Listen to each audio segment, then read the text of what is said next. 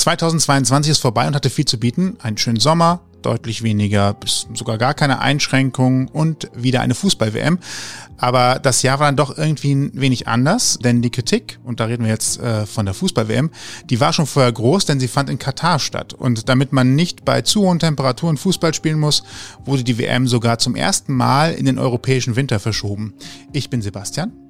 Und ich bin Toni und Inhalt der Kritik war unter anderem, dass Homosexualität vor Ort strafbar ist und ähm, die FIFA und Katar sicherten aber zu, dass alle Gäste willkommen sind. Auch Menschen aus dem LGBTQIA-Plus-Spektrum. Unser heutiger Gast hat es ernst genommen, hatte Regenbogenbinden im Gepäck und wollte damit ein Zeichen setzen. Wie es ihm im Katar ergangen ist und was er erlebt hat, hören wir jetzt und sagen herzlich willkommen, Ben Kunkel. Ausgang Podcast. Die Gesprächsvollzieher. Schönen guten Tag, schön hier zu sein. Vielen Dank, dass du der Einladung gefolgt bist. Du bist ja tatsächlich innerhalb kürzester Zeit mit, mit Aufmerksamkeit überschüttet worden, weil äh, viele dich ja auch wahrgenommen haben. Bevor wir genau auf diese, diese Geschichte kommen, vielleicht mal ganz am Anfang eine Diskussionsgrundlage oder vielleicht eine Einschätzung. Du warst jetzt auch in Katar vor Ort. Wie kann es eigentlich sein, dass Menschen sich von eigentlich etwas Banalem wie ein Kleidungsaccessoire in bestimmten Farben so getriggert fühlen, dass sie meinen, sie müssten das verbieten, weil es aus ihrer Sicht vielleicht nicht gut ist oder was auch immer der Hintergrund ist? Ja, fragt man sich am Ende natürlich, ne? Wie, wie das jetzt sein kann, dass es eigentlich nur sechs Farben sind, die aneinandergereiht sind. Man muss ja sagen, natürlich bedeutet es was, sonst hätte ich es ja auch nicht getragen, sonst wäre ich nicht vor Ort gegangen äh, und hätte mich mit Regenbogenutensilien geschmückt. Dennoch ist es Wahnsinn, dass du dir die Welt nach Hause einlädst, dann aber erwartest, dass die Welt ihre Kultur vor der Tür parkt und nur deine Kultur akzeptiert und quasi nach deinen Sitten lebt. Ich erwarte von niemandem, dass er seine Werte anpasst, nur weil er sich ein, Weltturnier äh, ins eigene Haus holt. Aber wenn du dir die Welt nach Hause holst, dann erwarte auch, dass die Welt kommt. Ja, und zwar die ganze Welt.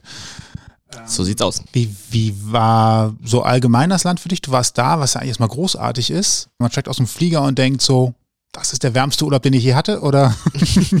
nee, tatsächlich nicht, weil äh, auch da, die WM wurde ja in den Winter verlegt, damit es, also in unseren Winter, damit es in Katar erträglich warm ist. Und die ersten zwei, drei, vier Tage waren auch angenehm warm, also die waren, also gut, auch sehr warm, 30 bis 35 Grad, aber danach wurde es auch schon ein bisschen kühler. Ne? Also jetzt gegen Ende unseres Urlaubs waren da tagsüber noch Höchsttemperaturen von 27 Grad und das kriegst du in Deutschland ja auch. Und vor allem, wenn du dann tagsüber bei 27 Grad rumläufst, dann wird es abends ja trotzdem noch kälter. Ne? Und äh, dann musstest du teilweise auch schon einen Pulli anziehen. Also es war jetzt nicht so, dass du in der Wüste komplett erstickt bist vor Hitze. Zudem ist ungefähr jedes Gebäude, was es da gibt, teilweise auch die Bushaltestellen klimatisiert. Also es wird äh, klimatisierte äh, Bushaltestellen. Ja, ja haben die eine Tür oder ist ja. das okay? Ja, ja, schon. Also es ist quasi, weiß ich, wenn du an einem, an einem Bahnhof in Deutschland bist, da hast du ja teilweise auch so abgeschlossene Räume, um dich dann mal vom Regen zu schützen oder hast du nicht gesehen. Und die haben sie dann da auch als Bushaltestellen, nur halt klimatisiert war jetzt teilweise schon gar nicht mehr nötig, weil es eben halt nicht mehr so warm war. Aber schlussendlich war es für mich auch ein Sommerurlaub mitten im November und das schon geil, muss man schon sagen klingt auch ein bisschen nach Luxus. Also erstens eine Bushaltestelle, ja, ne? die nicht riecht. Und zweitens, also eine geschlossene Bushaltestelle, die nicht riecht, finde ich schon in Deutschland schwierig. Und die noch klimatisiert zu haben, finde ich schon beeindruckend. Das ist ja fernab von hier, wo ja Klimaanlagen generell auch eher in überschaubarem Maße vorhanden sind. Ja, die Stadien waren doch auch klimatisiert, habe ich gehört, oder? Ja, und das war völlig übertrieben. Das war wirklich völlig übertrieben. Also wie gesagt, ich war ja angereist am 17. war das, glaube ich. Das war zwei Tage vor Turnierstart. 11. Äh, am 17.11.22, ja. genau. Ja, ja. Zwei Tage vor Turnierstart war ich angereist und da war es, wie gesagt, auch noch warm. Aber es hat sich dann relativ schnell angepasst, dass es halt angenehm wurde und die Spiele, die wurden ja vor Ort um 13 Uhr, 16 Uhr, 19 Uhr und 22 Uhr ausgetragen und ab 16 Uhr geht auch in Katar langsam die Sonne weg und wenn die Sonne nicht mehr da ist, dann wird es auch bei tagsüber 35 Grad nicht mehr so warm. Dann sind es abends halt noch 20 bis 25 Grad und dann eine Klimaanlage ist halt völlig übertrieben. Also es wurde teilweise wirklich kalt in den Stadien, also rattenkalt, weil die diese äh, Klimaanlagen trotzdem durchgeballert haben.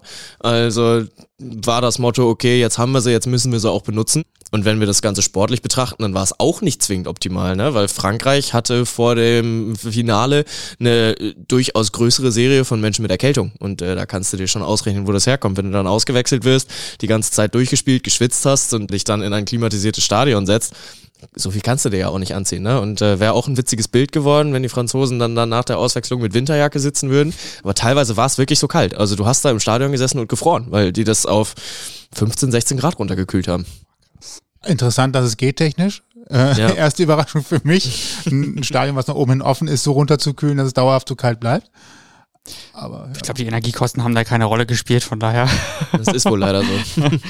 War deine Reise nach Katar denn schon von Anfang an auch, ich sage politisch motiviert, klingt jetzt ein bisschen sehr, oder sagen wir mal journalistisch motiviert, weil du hattest ja auch, ein, im Endeffekt hattest du ja auch einen journalistischen Aspekt dann doch mit drin. War das von vornherein schon von dir geplant oder war das eigentlich eher eine Spaßreise? Nee, also von vornherein geplant überhaupt nicht. Es war für mich die erste Möglichkeit, mal bei einer WM dabei zu sein. Und ich bin riesen Fußballfan von klein auf immer gewesen.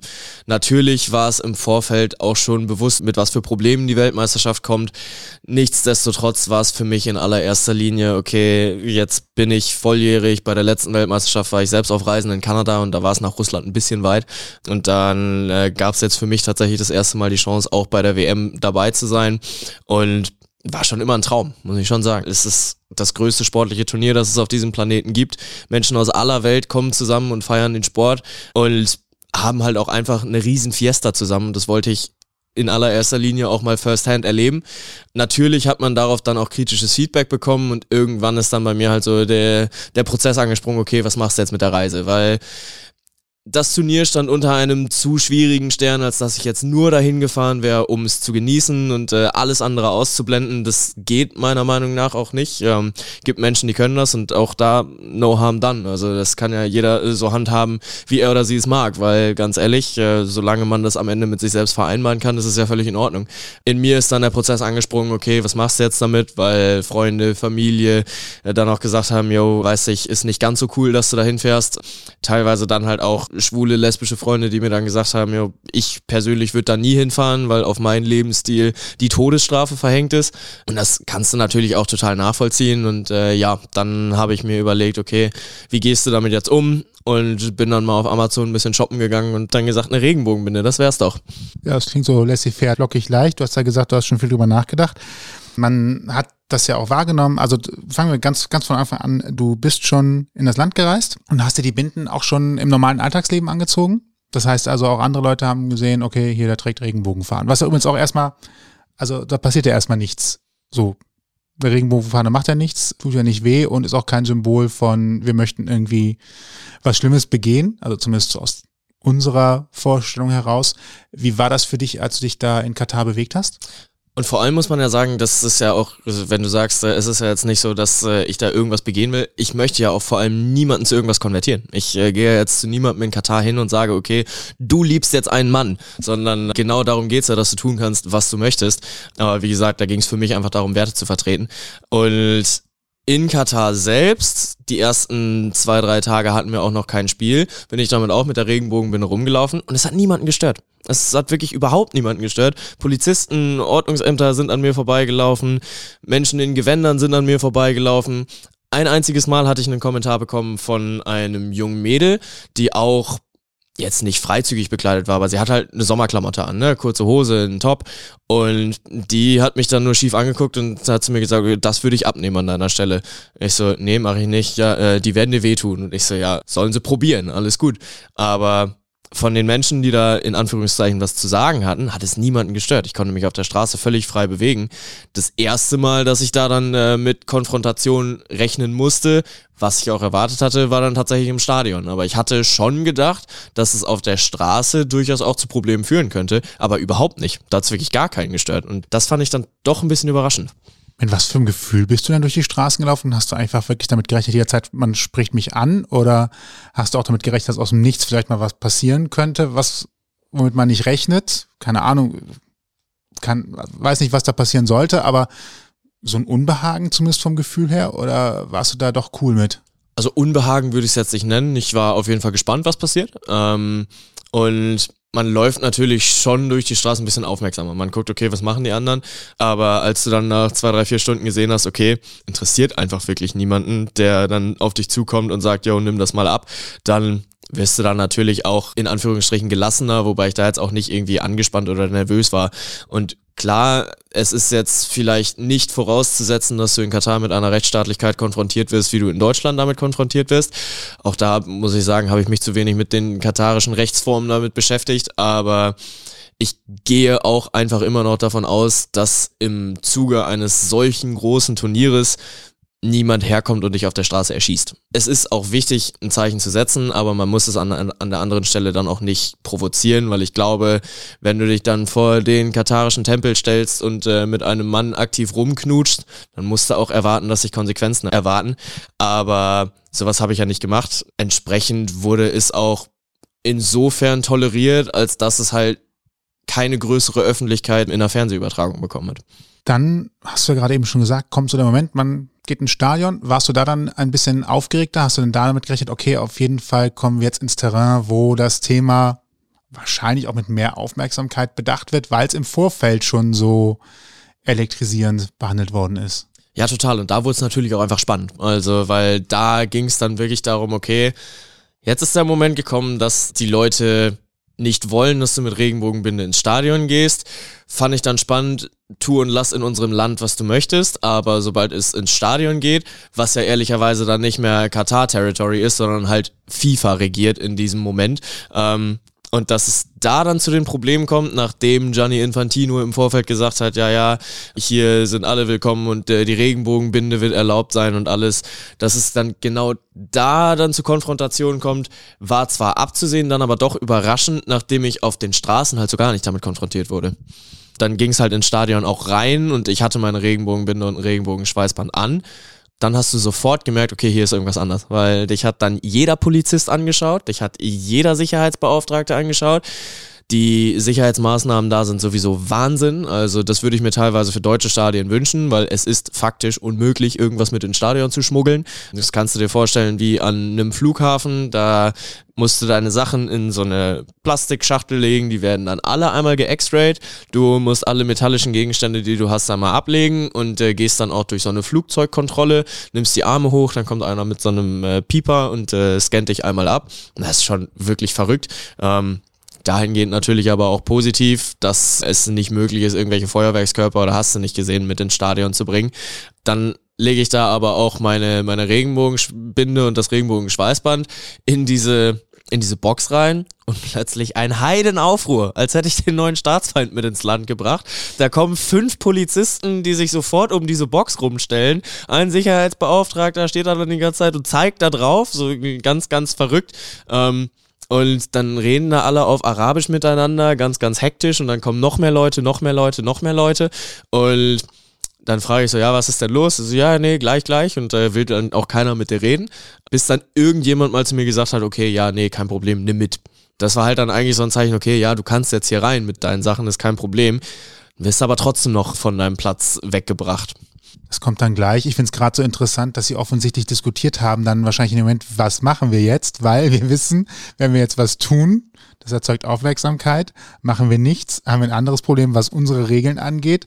Das war wahrscheinlich für die auch eine besondere Situation, sonst hätte es eine alleine entschieden, glaube ich, und nicht irgendwie alle Leute dazu gerufen, die irgendwas sagen können. Das finde ich, äh, finde ich einen interessanten Blickwinkel. Wie hast du dich gefühlt? Hast du damit gerechnet, jetzt kommen Handschellen, ich werde hier rausgeführt? Oder war dir klar, so schlimm wird es nicht kommen, im schlimmsten Fall nehmen sie es mir weg. Ja, das war quasi mein Gedankengang. Ich so, okay, wenn ich es wegwerfen muss, dann äh, wäre es natürlich trotzdem sehr schade drum, aber dass ich jetzt direkt ins Gefängnis dafür komme, war mir eigentlich schon bewusst, dass das so weit nicht kommen würde, weil, wie gesagt, da war es ja auch nicht weiter provozierend von mir, sondern einfach nur mein persönlicher Kleidungsstil, den ich dann mit ins Stadion genommen habe und dann war ich einfach gespannt, weil es war nicht abzusehen, was passiert.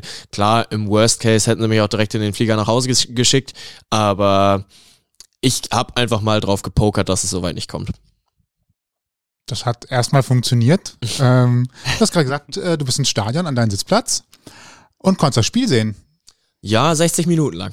Also. Äh, okay, und was passierte dann? Erste Halbzeit absolut gar nichts. Äh, ich äh, konnte auf meinem Platz sitzen, zweite Halbzeit angepfiffen. Dann wirklich 60., 65. Minute, wo du eigentlich denkst, okay, Banane, hier ist doch gleich, äh, gleich Feierabend. Aber dann kommen da drei, vier Polizisten den, den Gang hoch, stehen da neben meiner Sitzreihe. Ich saß ein bisschen mittiger, also neben mir waren schon noch so zehn Leute und dann habe ich mich aber erstmal konfrontationsvermeint nach hinten gelehnt und äh, habe hab den Augenkontakt vermieden, aber Menschen um mich rum äh, haben mir dann relativ schnell deutlich gemacht, dass die Polizisten gerade für mich da sind. Und dann sollte ich mal einmal kurz mit in den Gang kommen. Und ich so, ja, was ist? Also ja, du kommst jetzt nochmal mit runter. Und dann haben sie mich äh, quasi aus dem Zuschauerraum rausgeführt. Und da hat dann ein Pulk von 10 bis 15 Polizisten gewartet, die mich in ihre goldene Mitte aufgenommen haben und mir dann erstmal fünf Minuten erklärt haben, dass ich das im Stadion nicht tragen darf, wo ich dann gefragt habe, okay, aber warum werde ich dann unten reingelassen? Also unten habe ich äh, lang diskutiert, dass ich damit auch ins Stadion rein darf und es war kein Problem. Aber jetzt plötzlich soll es ein Problem sein. Also nee, nee, mein Boss, der hat mir gerade gesagt, äh, du, du sollst das abnehmen. Ich so, aber wo hat dein Boss mich dann gesehen? Ja, auf Kameraüberwachung. Und dann musst du das ja erstmal weiterspinnen, weil wenn du dann weißt, okay, die haben mich auf Kameraüberwachung gesehen, dann haben die auch die ganzen 60.000 anderen Menschen auf Kameraüberwachung gesehen. Also das ist schon Wahnsinn, dass dann auch gezielt danach gesucht wird. Und gab es ein bisschen Hin- und Her-Diskussionen und äh, habe ich denen dann auch Artikel gezeigt, dass die FIFA das Regenbogen-Equipment im Stadion erlauben wird. Und dann hat er gesagt, ja, nee, aber mein Boss hat mir gesagt, ich sollte es abnehmen. Ich sag, ja, aber der Boss von deinem Boss ist Gianni Infantino und der hat gesagt, ist okay. Also, nee, aber äh, das, das nimmst du jetzt ab. Und ich sag, ja, aber warum? Stellt ihr euch gerade über die FIFA? Ich sag, ja, ich habe jetzt keine Lust mehr zu diskutieren. Entweder du oder deine Sachen. Und entweder wir nehmen dich mit oder wir nehmen deine Sachen mit war mein erstes Spiel. Ich habe mir neun Spiele angeschaut. Da willst du dann nicht riskieren, dass du deine restlichen acht Tage entweder im Gefängnis verbringst oder direkt nach Hause gebracht wirst. Rückblickend hätte ich schon gerne anders gemacht, muss ich schon sagen, einfach weil es spannend gewesen wäre, was da passiert. Auch einfach, wo die mich überhaupt mit hinnehmen, ne? Weil das, das weißt du ja nicht. Und ein Kollege von mir, der ist dann auch unauffällig gefolgt und hat dann mal geschaut, okay, was passiert da jetzt? Einfach auch, damit man halt nicht verloren geht, weil ein AirTag hatte ich jetzt nicht in der Brusttasche, dass man äh, mich dann aufspüren kann. Ja, aber dann hast du gesagt, okay, komm, lass es jetzt nicht drauf ankommen, Spiel dauert noch 20 Minuten. Und dann wollten sie meine Sachen noch haben. Ich habe gesagt, nee, das ist mein persönlicher Besitz, ich äh, steck das ein und ich zieh's auch nicht mehr an. Und da auch wieder, wenn ich denen sage, ich zieh's nicht mehr an, dann zieh's nicht mehr an, weil das ist dann eine Frage von Respekt. Hätte ich dann auch genauso gemacht, aber äh, er hat gesagt, nee, nee, ich muss das jetzt schon meinem Boss mitbringen, damit er sieht, ich hab's auch abgenommen und äh, du ziehst es nicht mehr an. Auf der anderen Seite dann auch wieder, wenn ihr so eine gute Kameraüberwachung habt, dann könnt ihr es auch überprüfen und äh, dann seid ihr mir ja auch sofort wieder am Arsch, wenn ihr nicht wollt, dass ich das trage. Ja, aber dann äh, haben sie meine Sachen abgenommen und durfte das Spiel dann auch weiter gucken. Ich wiederhole es nur nochmal. Du hast ein Stück Stoff am Handgelenk getragen und kein Maschinengewehr, ne? Äh, ein Stück Stoff am Handgelenk und am Oberarm. So. Hast du nicht vergessen. Und ich will vielleicht nochmal sagen, also ich habe eben so immer gedacht, es gibt ja auch Symbole oder Kleidungsstücke, wo man sagen könnte, das trägt halt eine sehr negative Botschaft. Also das gibt's ja auch und dann kann man sagen, das geht nicht, weil es halt in irgendeiner Art und Weise religiös sehr schwierig war mal ein Symbol, das im falschen oder im schwierigen Kontext verwendet worden ist und ähnliches. Das ist ja jetzt eigentlich erstmal ein Symbol, was grundsätzlich in der Bibel übrigens auch öfter vorkommt und in dem anderen Kontext ja eigentlich was Positives sagen soll, nämlich alle für alle, alles gut, Offenheit, Freiheit und man hat ja immerhin sich für eine Fußball-WM beworben, was ja auch eine Offenheit zeigt, weil man sagt, Leute, kommt her, wir sind Gastgeber, man hat sich nicht gut um die Fußball-WM beworben, muss man auch dazu sagen. Also das war sowieso ein, Skandal, wie die WM vergeben wurde. Und äh, FIFA hatte damals auch schon gesagt, dass es die schlechteste Bewerbung war, die sie je bekommen haben. Offensichtlich haben sie aber trotzdem irgendwas richtig gemacht, dass es zum Ergebnis geführt hat. Äh, also, okay, du konntest aber jetzt an dem Tag erstmal sagen, durftest, durftest du das Spiel auch weitersehen tatsächlich danach? Ja, ich äh, durfte auch zurück auf meinen Platz. Ja, auch da, ne, wenn ich nicht zurück an meinen Platz gekommen wäre, dann wäre vielleicht schon nochmal die Frage groß geworden, okay, was ist jetzt mit dem passiert? Und auch da war das Turnier gerade zwei Tage alt und ich weiß nicht, äh, ob die FIFA sich damit schon so einen großen Skandal, beziehungsweise die FIFA selbst wollte es ja nicht, aber die lokalen Behörden, ob die sich äh, dann schon so etwas Großes leisten wollten, weil da ist auch am Anfang halt noch viel Unsicherheit gewesen. Ne? Okay, was geht jetzt, was geht jetzt nicht? Dann war ja das erste Spiel vom Iran und äh, dann hat die iranische Nationalmannschaft aufgrund der ganzen äh, Aktionen, die im Iran passieren, die Hymne nicht mitgesungen. Eine iranische Frau, die anstatt der normalen iranischen Flagge das Mittelsymbol durch ein iranisches Friedenssymbol ersetzt hatte, wurde festgesetzt und die wurde, glaube ich, auch festgenommen, äh, durfte später wieder gehen, aber sie ist tatsächlich mal einmal ins Gefängnis bekommen. Da wissen natürlich viele auch noch nicht, okay, was sind jetzt die Regeln, was sind jetzt die Regularien, wie wollen wir es durchsetzen, wie müssen wir es durchsetzen. Auf der anderen Seite, du hast zwölf Jahre Zeit, dich darauf vorzubereiten. Ne? Und dann tun sie so, als wäre das Turnier dann plötzlich vor der Tür gewesen. Auf der anderen Seite ist auch interessant, dass es da sehr, also Symbole sind auf jeden Fall sehr wichtig dort, offensichtlich. Total, total. Ja. Also zeigen ja beide Beispiele. Ja, ja, auf jeden Fall. Äh, ich find's nur spannend, wenn man das ganze Ding ein bisschen weiterdenkt, weil du siehst, die wollen wirklich nicht, dass irgendwelche, sei es nun politisch oder nicht, aber politischen Statements im Stadion gesetzt werden. Dann gehst du aber einher und guckst dir die Siegesfeier an, als Lionel Messi den größten Moment seiner Karriere erlebt. Und ich drehe das Ding sogar weiter. Du redest darüber, ob Lionel Messi der Größte ist, der diesen Sport hier getrieben hat. Und dann gewinnt er einen Weltpokal, hieft sich in den Olymp und schafft das, was vor ihm nur wenige geschafft haben und kreiert einen der größten Momente dieser Sportgeschichte. Und was machst du damit? Du inszenierst ihn politisch, indem du ihm dann dieses katarische Gewand überhängst. Und da wird halt die Doppelmoral dieses Sports und die Doppelmoral von diesem Verband einfach so dermaßen deutlich, wenn ein Gianni Infantino ihm dann noch diesen Umhang anzieht dann vorher aber dafür gesorgt wird, dass Zuschauer das Stadion verlassen müssen, dass sie festgesetzt werden, dass Polizisten denen drohen, wir nehmen dich mit, hört bei mir das Verständnis irgendwann auf. Vielleicht war die Moral auch nur einfach eine ganz andere Währung im wahrsten Sinne des Wortes, die dir nicht bekannt ist. Oder vielleicht auch doch. Geld. Inwiefern? Achso, ja, ja. Und deswegen ist das gar nicht doppelmoralisch, sondern die eigentliche Moral ist nur das Geld gewesen. Aber es ist auch schon wieder überzogen. Ich bin gerade polemisch, es tut mir sehr leid, ich ziehe das natürlich zurück. Ja, Infantinos kurze Rede war ja auch so ganz cringe fand ich so, wo er gesagt hat, I'm gay, I'm, I'm gay today, I'm disabled today, I'm ja, ja. whatever today, wo sie dachte, Today I feel äh, migrant worker. Ja. so, ist, äh, ganz also eigentlich, schwierig. Ja, ich, ist es, eigentlich ist es ja überhaupt nicht lustig, aber in dem Fall ist es sowas von, also es ist einfach nur schrecklich. Es ist nicht peinlich, lustig, es ist eine ne? Farce. Also es ist eine komplette Farce, weil die FIFA das eine predigt, sich dann aber für das andere einsetzt und es wird ja von Jahr zu Jahr nur noch schlimmer. Also wir müssen nicht so tun, als wäre Katar das erste Turnier gewesen, das von Skandalen äh, ja, verfolgt war. Wie erinnern wir uns alle noch an das tolle Sommermärchen 2006 in Deutschland zurück und dann kommt zehn Jahre später auch raus, dass da Stimmen gekauft wurden, dass der ach so noble Kaiser Franz Beckenbauer sich auch hat schmieren lassen. Ähm, Deutschland hatte damals schon äh, sich mit Katar verbrüdert, wenn ihr uns helft bei der, bei der Weltmeisterschaft, dann äh, setzen wir uns dafür ein, dass wenn ihr euch mal bewerben solltet, wir euch dann auch unterstützen werden. Mit dem Gedanken, okay, ja, mein Gott, das kleine Katar machen die doch eh nie. Und 15 Jahre später steht Katar dann 2010 da, bewirbt sich um die Weltmeisterschaft. Ja, und äh, dann muss Deutschland das einlösen, wofür sie gestanden haben. Ähm, dennoch ist halt der Aufschrei einfach riesengroß gewesen in Katar dieses Jahr. Und du hast ihn live miterlebt, quasi sozusagen. Ähm. Wo wir gerade das Sommermärchen hatten. Ich glaube, in Deutschland hättest du keine neuen Spiele sehen können, auch wenn alles einfacher gewesen wäre, aber das wäre nicht einfach gewesen, weil die Tickets, glaube ich, gar nicht für dich verfügbar gewesen wären in der Menge. Oh, das weiß ich gar nicht. Nee? Also es war gar nicht so einfach, an Tickets zu kommen. Wir hatten da auch eine Menge Glück. Aber neun, neun Spiele ist schon echt viel, oder? Ja, schon, aber wenn du zur richtigen Zeit dich um Tickets kümmerst, dann kannst du die schon kriegen. Die große Besonderheit ist, dass du nicht mehrere Spiele an einem Tag gucken kannst, weil du dann halt nicht davon redest, ich muss von Süddoha nach Norddoha, sondern ich muss halt von Hamburg nach München. Aber grundsätzlich jetzt die Anzahl der Tickets, daran scheitert es in erster Linie nicht, weil es haben sich von aller Welt so viele Menschen um Tickets beworben. Du hast es auch vor Ort gemerkt, dass einfach so viele Menschen keine Tickets bekommen hatten, die sich da noch Schlange angestellt hatten, in der Hoffnung, dass irgendwann mal ein Rückläufer kommt, den sie dann abgreifen können. Aber es läuft so ab wie jedes andere Ticketportal, wenn du zu einem Konzert willst, auch. Du stellst dich in die Schlange, wenn du rechtzeitig da bist, auch in eine virtuelle Warteschlange, dann hast du die Chance, deine Spiele auszuwählen und dann kannst du auch neun oder zehn kaufen. Also da geht es dann halt nur darum, dass du es dann äh, ja quasi noch besser planen musst. Bei uns war es dann jetzt halt möglich, okay, wir holen uns vielleicht keine zwei Spiele direkt hintereinander, aber morgens um 13 Uhr und abends um 22 Uhr war halt easy möglich, ne? Weil dann hast du dazwischen noch genug Zeit, um mal Mittag zu essen. Es war dann trotzdem schon stressig, aber es war die WM der kurzen Wege, muss man auch sagen.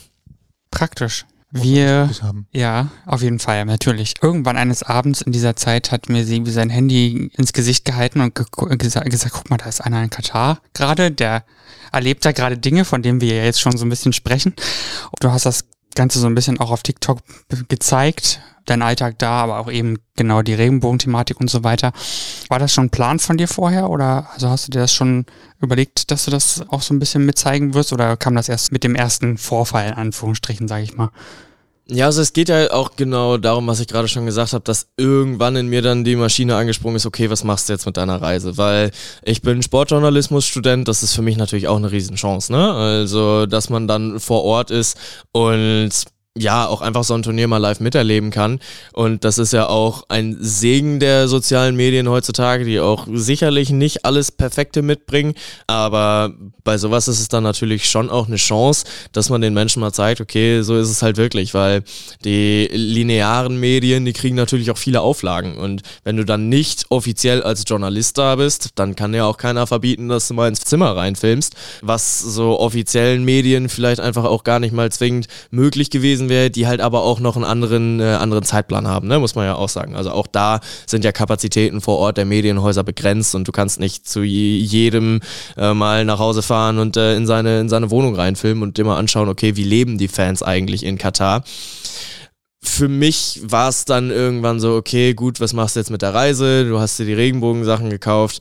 Vielleicht haben die Leute auf TikTok ja noch witzige Ideen, was ich sonst noch machen kann. Kam dann relativ wenig Qualitatives, muss man ja auch sagen. Du musst mit negativem Feedback rechnen, wenn du dich auf die WM-Reise machst. Das äh, war auch erwartbar. Aber der erste Gedanke war dann, okay, komm, wir zeigen den Leuten, was machen wir, was ist unser Plan. Wir fahren nach Katar. Wenn ihr eine andere Idee habt, was ihr vor Ort unbedingt sehen wollt, äh, dann kann ich euch gerne mitnehmen. Dann bin ich äh, ein Stück weit ein Sprachrohr und das kam dann auch ganz gut an und hat Leute halt auch aufmerksam gemacht, okay, yo, da passiert gerade was. War, wie gesagt, für mich halt auch eine Riesenchance, was aber initial nie der Plan gewesen ist, sondern es äh, war dann einfach, wie vieles im Leben, einfach ein Prozess. Ne? Also das äh, kam dann aus einer Idee heraus und dann hast du es ein Stück weit entwickelt und äh, die Entwicklung äh, hört halt nicht auf. Wann kamen die ersten Medienanfragen an dich?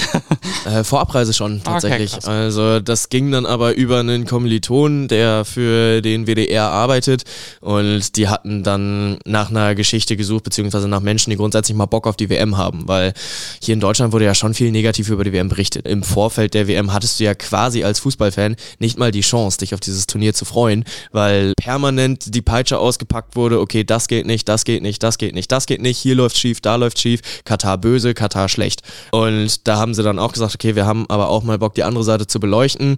Haben dann meinen Kommilitonen gefragt, yo, äh, kennst du wen, der sich vielleicht auch auf das Turnier freut? Und er so, ja, ich kenne einen, der freut sich nicht nur, sondern der fährt auch hin.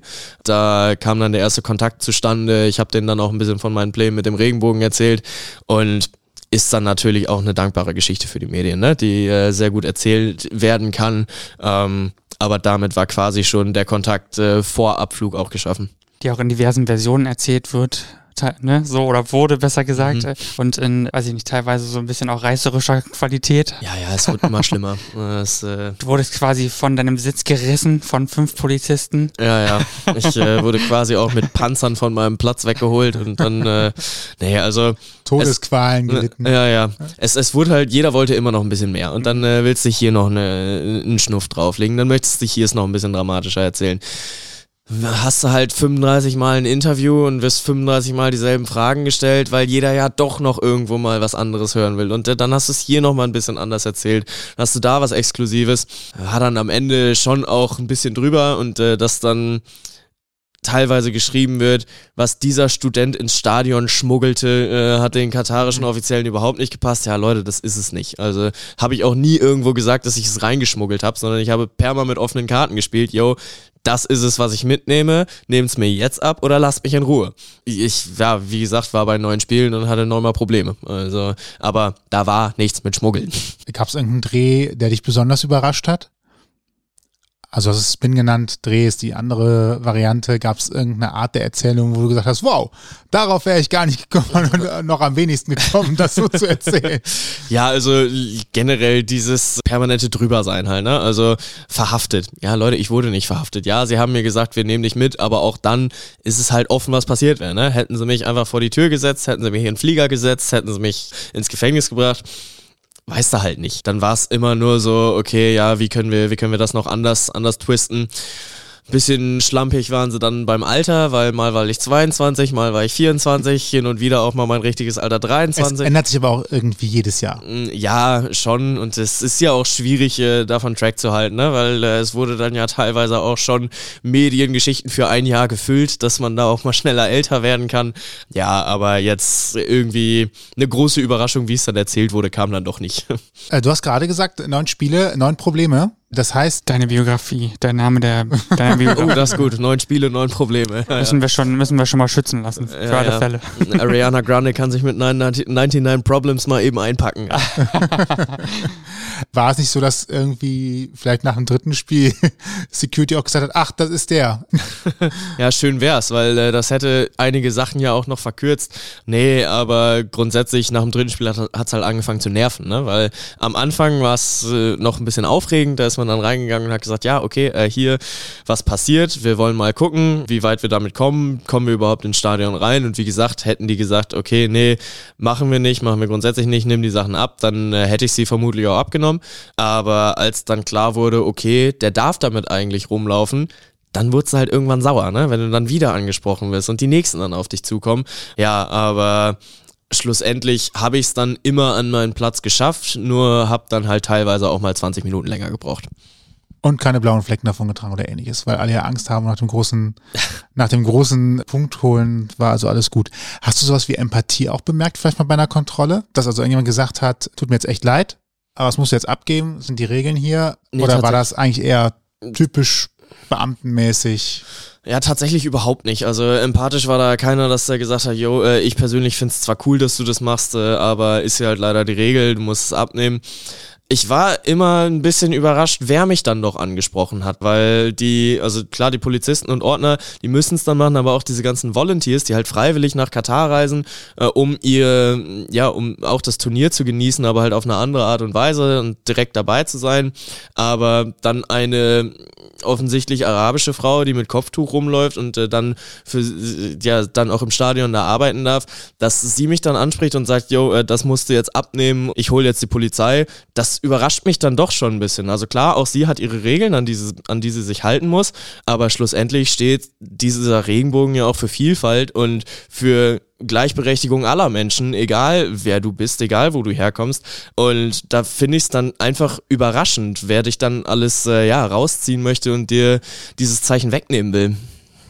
Übrigens auch egal, wenn du liebst und selbst wenn es ja, äh, das ist, was 80 Prozent der Menschen lieben. Also ja. von daher, das ist ja gar nicht exklusiv, also ist ja nicht exklusiv, sondern ist ja eigentlich komplett inkludierend. Es ist halt immer interessant, wie dann so das dann interpretiert oder gelesen wird, wenn man was dagegen haben möchte. Machst du jemandem Vorwurf, dass die WM in Katar stattgefunden hat? Oder auch anders, hättest du vielleicht noch von der dritten Stelle erwartet, dass sie vielleicht dann nochmal sagen, hm, liebe FIFA, die Idee ist gerade echt doof?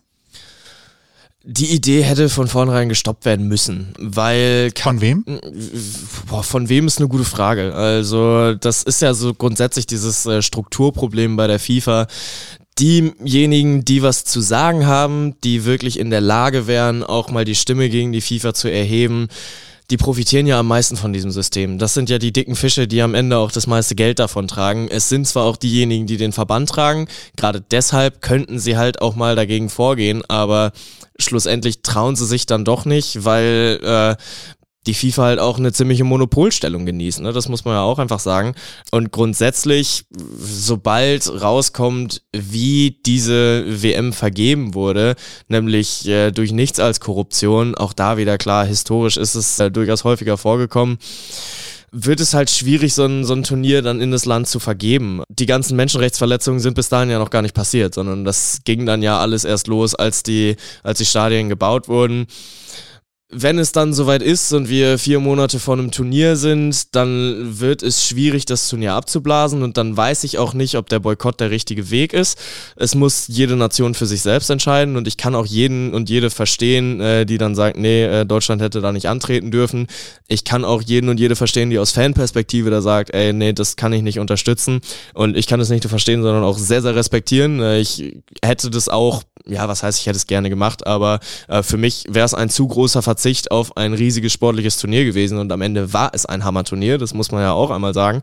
Es war nur von vornherein halt so ein bisschen Mir war es auf jeden Fall zu einseitig, dass die WM halt nie nach Katar hätte gegeben werden dürfen. Unter den Umständen hätte es nicht passieren dürfen. Es ist super wichtig, dass die WM auch in Saudi-Arabien, äh, im arabischen Land, äh, in Südafrika, in Russland halt macht und dass es eben nicht nur immer Brasilien, Argentinien, äh, Europa und dann vielleicht auch mal Nordamerika ist, weil, wie gesagt, es ist das Weltturnier und es ist nicht das äh, Europa- und Südamerika-Turnier, auch wenn sportlich zwar immer darauf hinausläuft, dass es ab Viertelfinale zumeist nur noch diese Nationen sind. Dennoch ist es unfassbar, was halt so ein Turnier auch bewirken kann. Ne? Viele haben darüber geredet, dass in Südafrika die Stadien nicht mehr genutzt werden und das stimmt nicht. Also das sind halt riesige Multifunktionsstadien, die da jetzt bespielt werden, auch noch regelmäßig mit Fußball bespielt werden.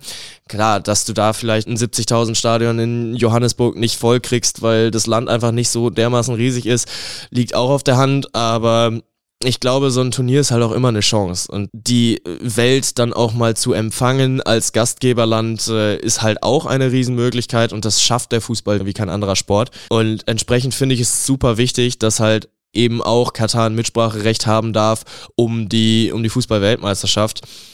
Schlussendlich finde ich, das Land ist zu klein, um ein solches Turnier zu äh, auszurichten. Das war am Anfang auch relativ deutlich. Es gab ja dieses offizielle FIFA-Fanfest, auf das man gehen durfte. Und da waren die mit den Menschenmassen maßlos überfordert. Es war halt die einzige Möglichkeit im ganzen Land, wo alle Fans offiziell zusammenkommen sollen. Und alle haben ja auch in und um Doha gelebt, also alle, alle Fans. Und entsprechend hast du dann auch relativ schnell gemerkt, wie viele Leute kommen wollen und dass es viel zu viel war für diese kleine Stadt, weil Doha hat, glaube ich, drei bis fünf Millionen Einwohner und so viele Menschen sind dann ja auch nochmal äh, nach Katar gekommen und dann ist es ja auch nicht überraschend, dass äh, eine Infrastruktur damit dann schnell überfordert ist.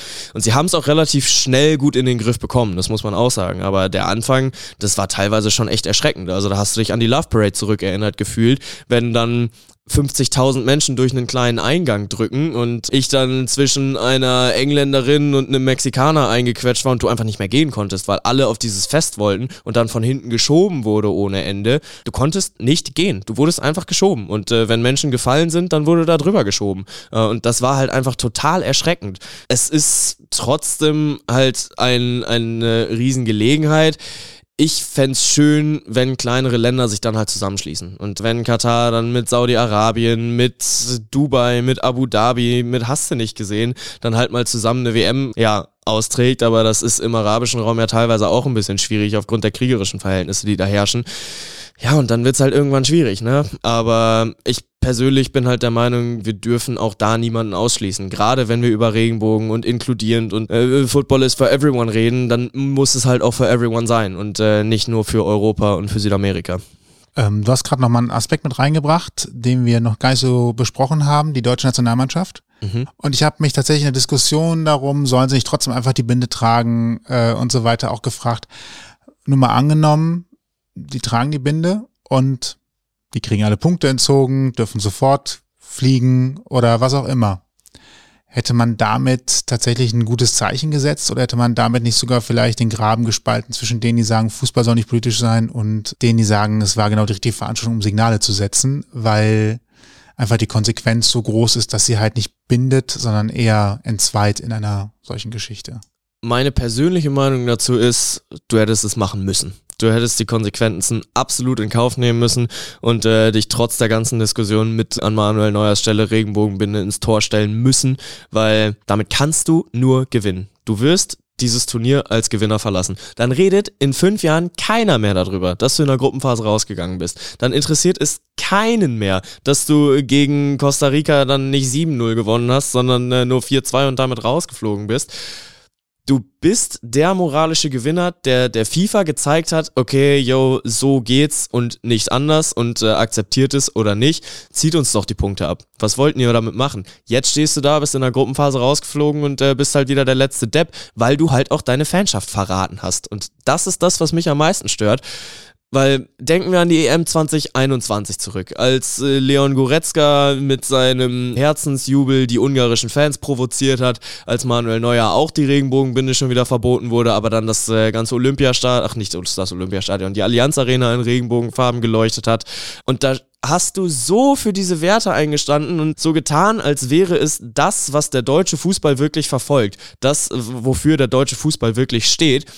Und das hast du jetzt alles mit Füßen getreten. Es wurde von einem Fansprecher relativ gut zusammengefasst. Ein Zeichen, das du setzt, ohne die Konsequenzen zu fürchten, ist kein Zeichen. Und das trifft es auf den Punkt. Äh, wobei, nee, der Fansprecher hat gesagt, er tragt die Binde am Mittwoch, das war das Spiel gegen Japan, oder tragt sie nie wieder. Und genau das ist der Punkt. Du kannst diese Binde nicht nur dann tragen, wenn es dir gerade passt, sondern setz dich für die Menschen ein, gerade dann, wenn es drauf ankommt. Setz dich für die Menschen ein, wenn es, wenn sie es wirklich brauchen und wenn sie selbst nicht dafür einstehen können. Ich hatte ja vorhin erzählt, dass viele auch von meinen schwulen und lesbischen Freunden mir gesagt haben, yo, ich kann da nicht hinfahren, um den Fußball zu feiern, wenn auf meine Lebensweise der Tod steht. Und da habe ich gesagt, gut, okay, aber auch solche Leute verdienen halt eine Stimme. Und was ist meine Stimme als Fan im Vergleich zu der einer deutschen Nationalmannschaft, die halt permanent gezeigt wird? Du kannst einen Manuel Neuer nicht nicht zeigen, wenn er gerade eine riesen Parade macht und äh, dabei halt eine Regenbogenbinde am Arm hält, dann wird dieses Zeichen gesetzt und dann tanzt du der FIFA auf der Nase rum. Ja, aber was soll passieren? Sollen sie euch ausschließen? Gut, dann sollen sie es machen, aber womit begründen sie es? Damit, dass äh, vor den Spielen hier immer was von Football is for everyone und äh, keiner wird ausgeschlossen und äh, Integration gelingt spielend, dass das vor den Spielen gezeigt wird. Du kannst es doch nicht verlieren als deutsche Nationalmannschaft und dann ist das sportliche scheißegal. Klar, ich kann jeden verstehen, der sagt, Fußball ist kein Politikum, aber ey, ganz ehrlich, wann war der Sport nicht politisch? Also wir reden doch seit jeher darüber, dass Sport genutzt wird, um Politikern eine Bühne zu geben. Warum sonst fliegt eine Angela Merkel zum äh, WM-Finale nach Brasilien und man sieht sie dann sehr schöne Bilder, wie sie im Stadion steht und jubelt, wenn wir Weltmeister werden, klar. Aber auch das ist halt, um politische Präsenz zu zeigen. Es muss ja nicht jedes Mal das Black Lives Matter Banner auf dem Feld sein, sondern auch die Präsenz alleine im Stadion ist ja ein Politikum. Dass eine Nancy Faeser dann äh, neben Gianni Infantino mit der One Love Binde sitzt, ist auch ein nettes Bild, aber zeigt dann auch da wieder, okay, dafür möchten wir hier als Deutsche einstehen. Ja, aber damit hat sie ein bisschen mehr gemacht als die deutsche Nationalmannschaft. Und sie durfte es das ganze Spiel über anbehalten. Ja, hätte ich aber auch gerne gesehen, dass äh, ein Polizist ankommt und sie dann mitnimmt. Also das wäre ja nochmal ein anderer Schnack geworden. Ja, stimmt. Wow, was für ein flammendes Plädoyer. Ja, ich, äh, genau, äh, auf jeden Fall. Ich wollte auch gerade sagen, ich meine, allein das Thema Queer jetzt auch im deutschen Fußball ist ja, ist ja auch irgendwie politisch und ich habe von Fußball sehr, sehr, sehr wenig Ahnung. Sage ich nur mal so. Aber im Fußball doch nicht. Ich meine, nein, nein, es gibt in, in, Deutschland, keine Ahnung, zwei, drei tausend Profis, aber davon ist doch keiner schwul. Das ist statistisch nein. gesehen doch äh, auch absolut machbar. Immer erst nach dem Fußball. Ja, jetzt ja. denk mal drüber nach. Ja, ja, ja. ja, das wurde ja auch schon äh, einer Person zur Last gelegt, ne? Mindestens einer. Von daher. Bei der Geschichte äh, in Katar hätte man jetzt sagen können, die ganze Nationalmannschaft trifft eine Entscheidung für sich und hätte immerhin als Team zusammengestanden. Wenn ich als Spieler einer Mannschaft vielleicht mich dafür entscheide, nach außen zu gehen, dann ist das eine Entscheidung, die er vor allen Dingen selber erstmal tragen muss, selbst wenn die ganze Mannschaft sagt, sie steht dahinter.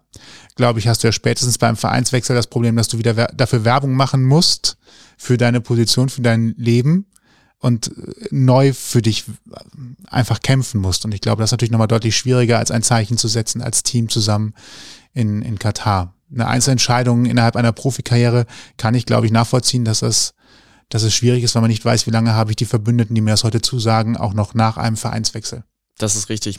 Aber ich finde es jetzt gerade auch spannend, du hast gesagt, oder du bist äh, kein sonderlicher Fußballexperte, Fußballfan. Ihr, Gar seid nicht, äh, ihr seid jetzt auch kein Sportpodcast oder was in der Richtung. Aber habt ihr die, die WM überhaupt geguckt? Habt ihr andere WMs geguckt? Äh, also die WM jetzt haben wir nicht geguckt. Wir sind nur, also wir hatten natürlich wussten wir durch alle Welt, dass, äh, dass das stattfindet, ist ja klar. Ähm, wir haben auch die Doku mit Hitzelsberger geguckt von ARD, ne? wo er auch so ein bisschen kritisch ja im queeren Kontext ja auch berichtet hat. Nö, ansonsten haben wir nichts geguckt. Ich glaube, ich habe ein oder zwei Spiele von irgendwelchen anderen WMs vor, vor vielen Jahren mal mitgeguckt, weil wir haben das alle lustig gefunden, uns beim Public Viewing hinzusetzen. So, aber ich habe das nie bewusst geguckt, nee. Also ich habe gar keine, eigentlich gar keine Verbindung zu Fußball, wenn man so will. Ja, ja, so eine richtige Stimmung ist hier im Land ja auch nicht aufgekommen. Ja. Also. und jetzt sowieso, Entschuldigung, dass ich dich hier unterbreche, aber jetzt sowieso zur Winterzeit, ne, ich weiß nicht, ob Glühwein Public Viewing so nett gewesen wäre, vielleicht. Äh, unter anderen Umständen, keine Ahnung. Also es Ja, man hat ja auch so ein bisschen rumgesponnen, ne? Werden jetzt Public Viewings auf dem Weihnachtsmarkt gemacht. Hätte ich mir gewünscht. Wäre ja mal was anderes gewesen. Es hätte schöner sein können, glaube ich, wenn, wenn dieser, also dieser, dieser Gemeinschaftsaspekt nach langer Zeit Corona, wieder mal was gemeinsam erleben und so weiter, wenn das irgendwie gut miteinander verknüpft worden wäre. Aber ich glaube, es war, die Stimmung kam tatsächlich gar nicht so richtig auf. Ich fand die WM und EM-Jahre davor deutlich besser, wobei ich in den letzten letzten zwei, drei EM, WM nicht so dabei war. Aber tatsächlich das Gemeinschaftsgefühl, mit allen zusammen Fußball zu gucken, selbst wenn man nicht so tief drinne ist, zusammen was anzugucken, Spaß zu haben dabei, finde ich tatsächlich durchaus positiv. Das kann man auch einfach als kulturellen Aspekt sehen und gar nicht unter dem Sportaspekt. Gemeinschaftlich hören, gucken, dabei sein, das finde ich schon gut, finde ich toll. Zumal es auch ein friedliches Ding ist. Also ich sage ja auch gegen andere Veranstaltungen nichts. Von daher passt das, ist super jetzt auch allein die Jahreszeit nicht. Ich, für mich gehört tatsächlich Fußball-WM zu, schönes Wetter, Sommer, draußen, Public Viewing, im Biergarten sitzen, all das, was man halt kennt als Kölner Aachener war ja draußen sitzen, die Stimmung in der Stadt losgelöst, es ist abends noch warm, man kann auch danach irgendwie mit Leuten bei positiver Stimmung rausgehen, feiern. Das fand ich schon positiv, ist dieses Jahr noch nicht mal im entferntesten aufgekommen. Es hat, glaube ich, einfach es war für uns so neu, dass wir nicht innerhalb kürzester Zeit eine Mechanik gefunden haben, das richtig zu leben, glaube ich. Mal abgesehen von dem schlechten Bild, was es vielleicht auch hatte. Vielleicht hängt das auch damit zusammen tatsächlich. Ist ja aber auch wieder eine sehr eurozentristische Sichtweise, ne? Weil muss man ja auch sagen, dass wenn du hier eine Weltmeisterschaft im Sommer spielst, dann ist in Australien gerade Winter. Und auch wenn australischer Winter sicherlich nicht mit einem deutschen vergleichbar ist, ähm, finde ich schon, dass es auch solchen Ländern mal gegeben werden muss, dass auch da mal im Sommer eine WM geguckt werden darf. Perfekt, alles gut. Ja. Ich habe nur, das Bild war ein anderes. Ich wollte nicht sagen, wir müssen es immer im Sommer machen, ja. sondern mein Bild war eher zu sagen, es war für mich ungewohnt und für mich ist die Stimmung nicht aufgekommen. Und ich habe es in der Stadt auch gar nicht so gespürt, weil es war ja. früher tatsächlich, also früher. es war, es war halt zu normalen WM-Zeiten einfach so, dass du die Uhr nachstellen konntest, dass in der Stadt es auf einmal ruhiger wird, weil die Leute nicht ja, unterwegs sind. Und auf jeden Fall. Ich habe hier nicht gemerkt, dass Fußball-WM ist. Nicht massiv. Klar, die Kneipen vielleicht waren was voller oder sowas mal, aber auch das war nicht brechend voll. Ich habe Zülpicher Straße in Köln bei WM du hast auf der Straße gestanden, weil die Läden nicht reingekommen bist. Die Kinder sind rausgekommen mit Kölsch und die haben Fernseher an die, an die Schaufenster gehangen, weil die halt wussten, hier kommt keiner rein. Wir wollen trotzdem das Fußballerlebnis bilden. Ganz weit weg davon, ganz weit weg, nicht im entferntesten. Und es war ja auch sonst halt immer so, ne, die, man konnte seine Blumen, Blumenkettchen irgendwie im Laden holen, man hat sich Fahnen ans Auto gehängt und überall anders sind. Also es war ja doch schon immer so ein sehr will schon fast sagen, patriotisches Bild halt auch in der, in der Saison so, ne? Ja, total. Und jetzt war es halt gar nicht so. Ich, ich wie gesagt, äh, konnte darauf verzichten, einfach weil es mich gar nicht so groß interessiert. Ähm, also nicht der Fußballaspekt zumindest, sage ich jetzt mal so. Der, der andere Aspekt auf jeden Fall schon, wesentlich mehr. Und ich muss sagen, ich habe auch Fußball leider ja aber auch durch die Presse geprägte Bilder irgendwie immer sehr als, als sehr bedrohlich empfunden, so, also zumindest die Stadionsituation. Ne? Ich meine, gut, nun wird auch bei, ich glaube, es ist Bundesliga, ja häufig dann gezeigt, dass Menschen irgendwelche Bengalos in Stadien zünden oder an, generell andere Menschen halt gefährden, während sie irgendwelche komischen Aktionen starten oder sich zum Prügeln treffen, sage ich jetzt mal so. Ich glaube, das ist auch vielleicht dadurch ein bisschen geprägt und deswegen war das immer für mich so, naja, schön für andere, wenn sie sich darüber freuen. Alles gut. Ja. Ja, aber was du gerade angesprochen hattest, mit, äh, dass diese Stimmung gar nicht aufgekommen ist und äh, dass du im Sommer dann beim, bei WM oder EM die Uhr nachstellen darfst, dass es dann in der Stadt ruhiger wird, da muss ich sagen, fände ich es schön, wenn es sich halt normalisiert, dass es auch im Winter dann so eine Stimmung geben kann. Es äh, ist vielleicht ein Aspekt, der im Klimawandel da nicht ganz so negativ ist, dass du dann im November auch hier noch teilweise erträgliche Temperaturen hast, dass du draußen mit Winterjacke und Glühwein dann Fußball gucken kannst. Aber warum denn nicht auch mal eine WM im Winter gucken? Dass jetzt dieses Jahr halt keine Stimmung aufgekommen ist, hat diverse Gründe, wie wir ja gerade auch schon rausgearbeitet haben. Aber wenn dann eine deutsche Nationalmannschaft endlich mal wieder begeistern kann und wir dann am zweiten Advent, wo alle sowieso dann Zeit und frei haben, dann äh, zusammen uns auf den Straßen zusammenfinden und äh, Fußball gucken, kann ja auch was Schönes sein. Also ich äh, glaube schon, dass da noch ein bisschen Potenzial drinsteckt, wo ich jetzt gar nicht mal zwingend mehr abgeneigt bin, eine WM auch im Winter zu spielen. Es ist ungewohnt, klar, und es muss sich, ja, es muss sich dahin auch erstmal entwickeln und es muss sich erstmal normalisieren. Es wird auch die nächsten zwei, drei Weltmeisterschaften sollten sie nochmal im Winter gespielt werden. Auch dann wird sich noch komisch anfühlen. Aber wenn wir irgendwann mal dahin kommen, dass es auch mal okay ist, eine WM im Winter zu spielen, dann freue ich mich vor allem für die Länder, in denen das sonst halt auch einfach mal kalt ist, wenn eine, wenn eine Weltmeisterschaft gespielt wird, weil auch da wieder, Football is for everyone und äh, auch die haben es verdient, dann mal äh, im Sommer dann äh, in einer lauen Sommernacht vorm Fernseher zu sitzen. Und, äh, ich finde, dass es gar nicht mal zwingend nur Schlechtes mitbringt. Pro-Tipp, versucht's im Januar mit einer Fußball-WM.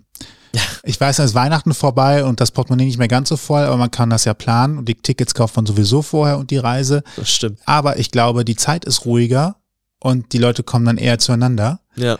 Die November-Vorweihnachtszeit mit Weihnachtsmärkten und so weiter, jetzt zumindest ganz konkret hier im deutschsprachigen Raum, ist, glaube ich, tatsächlich schwierig und mit Interessenskonflikten in anderen Themen zu stark behaftet. Und der Januar ist eigentlich ideal, weil es mit einer der ruhigsten Monate ist, äh, wo man so ein Event tatsächlich auch groß feiern kann und die Leute auch in der Regel wieder Zeit haben und vielleicht auch dann froh sind, wieder Freunde zu sehen und nicht nur Verwandtschaft. Aber die Leute sind doch eh draußen auf dem Weihnachtsmarkt. Die müssen sich ja jetzt nicht mehr zusammenfinden, äh, um, um zum Public Viewing zu gehen, sondern sie sind halt sowieso draußen. Also ich kann natürlich verstehen, was du sagst, äh, dass es da ein bisschen, äh, man sowieso noch genug andere Termine hat und dann hat noch einer Geburtstag und dann wird sowieso noch stressig. Weihnachtsfeier hier, ja. Weihnachtsfeier da, Kegelbahn hat Geburtstag dort. Das ja. ist Stress. Also die Vorweihnachtszeit ist tatsächlich immer Stress. Also wenn man mal, also wenn ich Freunde frage, wann habt ihr Vorweihnachten Zeit, immer schwierig aus. Aber Perspektive, ja. 2026 ist ja schon gegessen. Wissen wir ja, dass es nach Nordamerika bzw. Mittelamerika geht, um es im weitesten Sinne zu sagen. Wohin ähm, denn nochmal? Kanada, USA und Mexiko. Danke. Also schon noch Nordamerika. 2030 steht noch nicht fest. Es gibt ein paar Anwärter, habe ich gesehen. Das ist richtig. Hast du einen Wunschkandidaten oder vielleicht jemanden auch nicht aus der Liste, den, wo du sagen würdest, das wäre doch mal cool, wenn es da eingeht? Boah, ich habe die ganze Liste tatsächlich gar nicht auf dem Schirm, aber es ist ja auf jeden Fall Saudi-Arabien, die sich darum bewerben. Dann gibt's ja, glaube ich, auch eine Dreifach-, Vierfach-Bewerbung aus Südostasien ich persönlich fände es aus Reiseperspektive einfach mal geil in Australien. Also da äh, würde ich mich sehr drüber freuen, eine Fußballweltmeisterschaft in Australien zu haben und dann mal eben eine Runde surfen zu gehen und danach ins Stadion. Das hätte schon einen Vibe. Also das wäre schon geil. Ich habe auch gedacht, das kulturell sich zu Kolumbien oder sowas, so Länder, die es vielleicht mal verdient haben, wieder ein bisschen Aufmerksamkeit zu bekommen und Klar, äh, sich Wir sehen uns einfach in sieben Jahren nochmal. Machen wir so. Dann klären wir das. dann klären okay. wir, ob du da warst oder nicht. Gucken, ja, ja. ob dann noch Podcasts stattfinden. Aber das RSS-Feed-Format hat jetzt auch, hat jetzt auch 15 Jahre durchgehalten. Warum soll das nicht weiterlaufen? Klar, bestimmt. Hm, konntest du dich auf die Spiele einlassen vor Ort? Du hast dich jetzt, äh, wir haben jetzt sehr viel darüber gesprochen, dass es äh, für dich am Einlass äh, immer noch mal ein bisschen Diskussionen gab, mehr oder weniger intensiv wenn man dann da sitzt und nach dem ersten Spiel, wenn mir sowas passiert, dass auf einmal die Polizei neben mir steht und sagt, wir müssen noch mal kurz reden, hätte ich jetzt immer so ein bisschen das Gefühl im Hinterkopf gehabt, während ich das Spiel gucke, könnte jetzt gleich wieder jemand kommen, der noch irgendwas hat, weil meine Haare schlecht liegen oder was auch immer dann noch auffällt. Ja, also an den Haaren hätte es dann ja auch nicht gelegen, weil ich bin ja auch wieder mit Regenbogenbinden ins Stadion gegangen. Also sie haben mir die erste Garde zwar abgenommen, aber ich habe dann vom DFB tatsächlich nochmal Nachschub bekommen. Das war sehr gut. Sie hatten zufällig welche übrig. Ja, ja genau. Stimmt. ähm, Entschuldigung. nee, aber ach, man hat natürlich immer beobachtet, okay, was machen sie jetzt? Und dann sitzt du da, du hast auch genau gesehen, welche Ordner gerade ein Problem damit haben und welche nicht. Äh, teilweise wurdest du dann schon 90 Minuten lang einfach angeguckt und wenn du zurückgeguckt hast, dann haben sie halt nicht weggeguckt. Also normalerweise, keine Ahnung, man kennt's ja, du sitzt in der Bar und äh, findest gerade irgendwen interessant, guckst den anderen, guckt er zu dir rüber und dann schnell das Weite suchen mit dem Blick. Das war nicht so. Also dann gab es ein kleines Blickduell und dann war so ein bisschen das Thema, wer blinzelt zuerst. Aber ja, ach, äh, wie gesagt, es war eigentlich total erwartbar, dass was passiert. Und deswegen hat es jetzt mein Bild auch nicht irgendwie negativ getrübt. Und trotzdem war es halt einfach cool, mal eine Weltmeisterschaft mitzuerleben. Die haben ja auch schon auch immer eine sehr gute Show geboten. Die Spiele per se waren teilweise gut, teilweise so ein bisschen medioker, aber ja, doch, es war, war total cool. Also auch die ganzen Fans dann im Stadion zu erleben. Schweizer sind äh, als Kuh verkleidet mit einer riesigen Kuhglocke ins Stadion rein und äh, haben die dann auch das ganze, Sta äh, das ganze Spiel lang geschwungen. Das war schon ganz cool. Ja, und äh, schlussendlich war es echt eine, eine Riesenerfahrung, das alles mal zu erleben. Würdest du nochmal Urlaub in Katar machen? Boah, gute Frage. Ich weiß vor allem nicht, ob ich, wenn ich nochmal in Katar wäre, mich dann noch trauen würde, mit Regenbogen wieder rumzulaufen. Mhm. Auf der anderen Seite ist das dann ja auch wieder ein anderer Kontext, ne? Weil ein Feedback, was mich auch häufig erreicht hat, ist, ja, du kommst in ein Land ähm, und äh, du bist bei jemandem zu Gast und äh, kannst dich nicht benehmen, dann akzeptiere auch deren Regeln. Ähm, das wäre halt genau der andere Kontext. Also wenn ich nur nach Katar fliege, um dort Gast zu sein, dann kann ich es auch verstehen, dass es eine Provokation ist, wenn ich da mit Regenbogenbinde rumlaufe. So im Zuge eines Turniers, ja, habe ich es persönlich als, ich nehme als Deutscher auch meine Werte mit, um sie bei einer Weltmeisterschaft zu präsentieren, ob sie jetzt in Katar oder in Nordamerika ist. Ja, da kann ich dann schon verstehen, dass es mir negativer ausgelegt werden würde. Ich glaube, Katar steht jetzt erstmal einfach nicht mehr oben auf meiner Liste, weil ich schon gesehen habe. Es gibt so, so viele schöne Orte auf der Welt, die ich alle noch bereisen muss. Katar ist auch ein sehr, sehr fortschrittlich Land und definitiv nicht so schwarz, wie es hier in Deutschland gemalt wird, sondern ein sehr, sehr kulturell vielfältiges Land. Viele Menschen, die dort leben. Zeigt ja auch alleine, dass äh, von den 5 Millionen Einwohnern nur 10% Katarische selber sind, also Kataris selber sind. Es ist ein sehr, sehr diverses und vielfältiges Land, nur halt nicht auf die Sexualität bezogen, weil äh, da der Glauben noch relativ äh, Übermachtstellung hat, müssen wir aber in Deutschland auch nicht allzu weit zurückgucken, als es bei uns auch noch so war. Und äh, da darf man auch sehen, dass es eine Entwicklung ist, die Katar geht. Äh, und sie haben 1972, glaube ich, die Unabhängigkeitserklärung unterschrieben. Und das ist 50 Jahre her. Guck dir mal andere Länder an, die 50 Jahre alt sind. Klar, Katar kommt auch schon aus einem aus einem anderen Kreis, weil sie einfach monetär über deutlich mehr Ressourcen verfügen. Dennoch ist es ein total bereisenswertes Land. Absolut.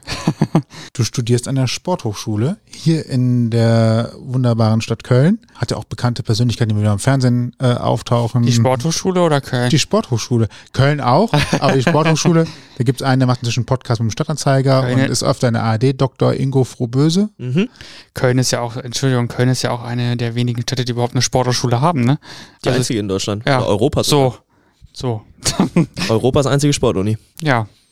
Okay, krass, Europa hätte ich jetzt gar nicht gedacht. Ja. Siehst du? Ja, okay.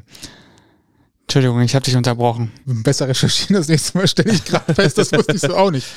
Du, du, hast eben schon gesagt, von Kind an Fußball begeistert. Sport ja. generell auch oder ist äh, Sporthochschule einfach tatsächlich wegen der Möglichkeit, Sportjournalismus zum Beispiel studieren, dein Ankerpunkt gewesen? Da kam der Sportjournalismus per se her und ich komme auch initial nur aus dem Fußball und vor der Spoho habe ich mich auch mit relativ wenigen anderen Sportarten befasst. Jetzt ist ja wieder Januar und Handball-WM geht los, da bin ich klassischer Event-Gucker. Also wenn Deutschland dann spielt, dann äh, gehe ich auch wieder voll auf den Hype-Train drauf. Aber ja, ich habe jetzt schon auch äh, andere Sportarten noch für mich entdeckt. Also Volleyball ist ziemlich cool, Beachvolleyball auch. Da bin ich sogar bei den deutschen Meisterschaften immer mal wieder als Kommentator unterwegs. Äh, das äh, ist schon sehr, sehr cool. Und ja, die Sportwelt ist vielfältig und äh, Leute, die dem Fußball zu Recht nichts abgewinnen können, weil der Fußball in den letzten 20 Jahren viel falsch gemacht hat, die finden sich in Deutschland auch in einem sehr, sehr breit aufgestellten Sportland wieder. Also gerade auch Wintersport sind wir ja ganz gut drin. Ja, da kann man sich auf jeden Fall schon den Tag mit rumschlagen. Du hast auch zwei Podcasts, mhm. die 1530 Philosophie und frisch geschwärbeltes Kölsch. Wie bist du dazu gekommen? Boah, weil ich im Sportjournalismus tätig bin und noch relativ wenig im Sportjournalismus gemacht habe. Also ich habe äh, angefangen zu Kellnern, als ich hier in Köln war. Also grundsätzlich immer auch viel Gastroerfahrung gehabt. Aber dann ging es irgendwann darum, okay, wenn du in der Sportwelt Fuß fassen willst im Journalismus, dann äh, musst du auch mal was machen. Ja, und es war 2020, was haben alle gemacht? Ein Podcast. Deswegen kannst du ja mal einen Podcast aufmachen. Wir nicht. Wir sind schon länger dabei. Ja, ist gut. ähm, Deswegen, genau, habe ich mich dann mit einem Kommiliton zusammengeschlossen und äh, weil ich da noch in meinem absoluten Fußball-Hype war, haben wir dann gesagt, komm, äh, ein Bundesliga-Podcast, den braucht Deutschland jetzt, das ist die Nische, die wir besetzen wollen. Genau, und haben es äh, seither auch einfach aufgezogen, dass wir äh, ja zu Bundesliga-Spielzeiten immer einmal wöchentlich über, über die Bundesliga reden Und beim frisch geschwebelten Kölsch geht's um alles Mögliche. Also wirklich alles aus der Sportwelt, was irgendwie Belang und Rang und Namen hat. Also sei es jetzt die NFL, die gerade in die heiße Phase geht, äh, die NBA wird äh, nicht zu knapp thematisiert. Fußball ist da auch ein kleiner, äh, ein kleiner Punkt, muss man auch sagen. Ja, aber hat einfach eine breit Sport interessierten und sportliebenden Hintergrund. Und trainiert auch ein bisschen in Sportarten fit zu bleiben, ne? So thematisch, inhaltlich, was aktuell so los ist. Absolut, absolut. Und am Ende muss man sagen, es ist für mich der coolste Job der Welt, weil was mache ich? Ich beschäftige mich mit Sport, all day and all night. Also es gibt Schlimmeres. Das war ein Bewerbungsaufruf. Angebote jetzt. Ja, genau. Ja, also wenn du keinen Job kriegst, ich wüsste einen, einen Sender, wo du anfangen kannst. Also melde dich einfach bei mir. das ist auf jeden Fall schon mal gut in der Hinterhand zu haben. Bezüglich 1530 merkt man auf jeden Fall, dass ihr da voll im Thema seid. Ich habe ja jetzt leider nur eine Folge hören können zur Vorbereitung, aber immerhin. Eine mehr als ich, wie ich ja schon mich outen musste. Ja gut, aber ähm, ist ja nicht schlimm. Also auf jeden Fall sehr, sehr spannend. Vor, vor allen Dingen, wenn man sich noch mehr für Fußball interessiert als ich. Aber dennoch, man merkt, ihr seid mit Leidenschaft dabei. Also richtig gut. Vielen Dank. Vor allem mit persönlicher Note. Ja, definitiv. Also mit ja. persönlicher Note ist halt insofern schön, weil man auch, wenn man nicht so tief drin ist, so ein bisschen das Gefühl hat, okay, da erzählt gerade jemand mit Leidenschaft darüber und ist tief drin, aber so, dass man es noch nachvollziehen kann. Das macht es dann tatsächlich sehr angenehm. Deswegen verlinken wir auch natürlich beide Podcasts in Shownotes zur Sendung. Genau so ist das. Aber du hast ja noch weitere soziale Medien-Accounts. Richtig. Hier ist deine Bühne. Junge, jetzt äh, geht's aber auch richtig los. Ja, Instagram, TikTok, slidet mir in die DMs. Bin ganz netter. Oh, Vorsicht, du musst antworten. Du musst antworten, das ist schwierig. Mm, ja, boah, aber da habe ich ja auch eine Flut von äh, Direktnachrichten in Katar äh, erlebt. Aber ich äh, habe allen geantwortet. Also das äh, mag ich dann auch nicht, wenn, wenn man Antwort, äh, Anfragen unbeantwortet lässt. Gut, einem habe ich nicht geantwortet, das war ein Ecuadorianer, der mich angeschrieben hat mit I want to be your friend. Bin ich ehrlich, ich wusste einfach nicht, was ich darauf antworten soll. Friend, Friend oder was? Äh, Friend? ja, nee, aber ach, grundsätzlich, die sozialen Medien bieten viel Potenzial für Schlechtes, aber auch viel Potenzial für Gutes, weil äh, sind auch viele coole Leute da draußen, wie sicherlich auch in eurer Hörerschaft. Davon bin ich auch überzeugt. Andersrum, wir haben ja nun auch schon mittlerweile relativ viele von Menschen von TikTok auf TikTok entdeckt, die uns tolle Geschichten erzählt haben. Also das hat, hat alles irgendwie sein Gutes, ne? So sieht's aus, so sieht's aus. Selbst wenn man vielleicht die eine oder andere Plattform nicht mögen sollte, kann man da immer wieder Kontakte knüpfen. Es passt eigentlich immer ganz gut. Und TikTok ist tatsächlich unser größter Überraschungs-Social-Media-Wunder der letzten zwei Jahre, muss man sagen. Ja, ist echt so was, was so zumindest die Geschichte angeht. Ja, wir verlinken auch natürlich deine, deine Accounts, damit du äh, nicht irgendwie in Verlegenheit kommst, mal einen Morgen aufzuwachen und festzustellen, dass keine neuen DMs reingeschneit sind. Freue ich mich immer drüber. genau, und wenn du irgendwann mal ein großer, ein großer berühmter Sportjournalist oder Reporter oder sonstiges bist, wir hatten dich vorher, also von daher, wir machen hier die Stars. Hat Ulrike oh von der Gröben, geht doch auch irgendwann in Rente, oder? Ganz sicher. Denke ich tatsächlich bald, weil sie ist ja schon Oh, darf man über Alter Ohne respektlos zu, zu, zu klingen ist sie ja schon, in, zumindest fast in dem Alter, ja. Gut, ich glaube, bei Ulrike von der Gröben kann man auch einfach googeln, wenn man wissen möchte, wie alt sie ist. sie ist kurz vor der Schnapszahl. So. Aha. 33 also. Verhält sich auf jeden Fall noch so wie 33. War ja auch schon, zum Beispiel bei Let's Dance hat nochmal gezeigt, dass man auch, wenn man schon ein bisschen festgefahren ist, noch tanzen kann. Und tanzen ist auch ein Sport äh, womit wir den Bogen ja fast wieder geschlossen haben. Habe ich auch vier Jahre lang betrieben, tatsächlich Standardtanz. Ja? Oh, also cool. eine sehr schöne Sportart. Äh, kann ich wirklich Und, ähm, empfehlen. Woran lag es, dass du aufgehört hast? Köln. Äh, nee, tatsächlich hatte ich als erstes aufgehört, weil ich nach Kanada geflogen bin und da anderthalb Jahre einen Auslandsaufenthalt gemacht habe. Okay, hast du noch eine Stunde Zeit? Jetzt kommen gerade die richtig interessanten Themen auch noch. ja, heute wird schwierig. Okay. Danach in Köln einfach nie wieder angefangen. Also Lange hat es auch an der passenden Partnerin gescheitert, weil äh, ja, da muss es beim, beim Tanzen halt auch einfach gut viben, da muss es gut zusammenpassen. Nee, und hier in Köln ehrlich gesagt die Zeit einfach nicht mehr gefunden, weil dann doch wahnsinnig viel Neues passiert. Aber ey, auch da, falls da draußen eine tolle Tänzerin ist, die mal einen Tanzpartner braucht. ja. Na, im Studium, du hast ja nicht mehr lange, hast du gesagt, äh, spätestens da hast du wieder Zeit. Auf jeden Fall. Und äh, da ist Tanzen auf jeden Fall eine Sportart, der ich vermutlich wieder nachgehen werde, weil es sehr viel Spaß macht. Finde ich cool. Beansprucht viele äh, Muskelgruppen wahrscheinlich auch, ne? Ja, sicherlich. Also ich glaube, da kannst du schon noch effizienter trainieren, wenn du möchtest, aber es ist tendenziell eher eine Ausdauersportart, weil du ja auch über anderthalb Stunden dich rhythmisch zur Musik bewegst und äh, ich brauche dann nach zwei, drei Tänzen auch schon immer meine ein, zwei Tänze Pause, damit ich nicht meinen kompletten Anzug voll schwitze. Viel Erfolg für Studiumende und wenn euch diese Folge gefallen hat und ihr mehr hören wollt, dann findet ihr uns überall, wo es Podcasts gibt, natürlich auch bei allen bekannten Streamingdiensten. Wir freuen uns über eine 5-Sterne-Bewertung, zum Beispiel bei Spotify. Dort könnt ihr uns kostenlos abonnieren und seht auch die neueste Folge immer gleich in eurem Feed. Und wenn ihr Feedback habt, schreibt uns einfach über mail at ausgangpodcast.de. Alle Infos zu dieser Folge könnt ihr auch nochmal im Blogpost zur Sendung nachlesen und zwar unter ausgangpodcast.de. So ist es und uns bleibt nur noch zu sagen, ich bin Toni. Und ich bin Sebastian. Und lieben Dank, Benk, für deinen schönen Einblick in dieses große Thema. Ja, vielen Dank auch für die Einladung. Hat Spaß gemacht. Ja, uns auch. Und tatsächlich, äh, so kann Sport tatsächlich auch nochmal interessant sein, nochmal interessante Einblicke bekommen über eine ganz andere Perspektive, nämlich indem man mal fremde Länder bereist und mal guckt, wie man da damit umgeht. Und es ist ja zum Glück auch alles eigentlich gut gegangen. Von daher hat mich sehr gefreut, hat uns sehr gefreut, dass du da warst und uns Einblicke gegeben hast. Genau, und ich habe nur noch ganz kurz eine Empfehlung zum Gucken, die habe ich ganz vergessen. Äh, Rote Karte statt Regenbogen ist eine ganz tolle Doku über die homosexuelle Thematik in Katar auch. Und hat der Kollege Jonas Lüdemann gedreht, oder? Ich glaube, also da hat er mir nämlich auch von in Katar erzählt. Das kann also, sehr gut sein. Ich, ich weiß leider seinen Namen nicht tatsächlich. Mhm. Das tut mir sehr leid, aber ich weiß auf jeden Fall, dass es ähm, auch neue Recherchen gab. Das heißt, die wurde ja. auch ein bisschen geupdatet vor ein paar Wochen eigentlich erst. Ich weiß nur, dass sie auf RTL Plus verfügbar ist. Ich weiß nicht, ob ihr sie woanders noch gucken könnt, aber auf YouTube gibt es auf jeden Fall auch zumindest mal den ersten Teil. Also cool. ich weiß nicht, ob es die geupdatete Version da gibt, aber es ist ein sehr spannender Blick auch über den einzig öffentlich homosexuell lebenden Katari, der seinen Lebensmittelpunkt nach äh, San Francisco gelegt hat. Also äh, große Schauempfehlung. Dito, gleichfalls. In diesem Sinne, tanzt in den Feierabend zur Arbeit, wo auch immer hin ihr wollt. Bleibt gesund, lasst euch gut gehen und bis danke fürs Zuhören. Bis zum nächsten Mal. Ciao. Ciao. Ciao.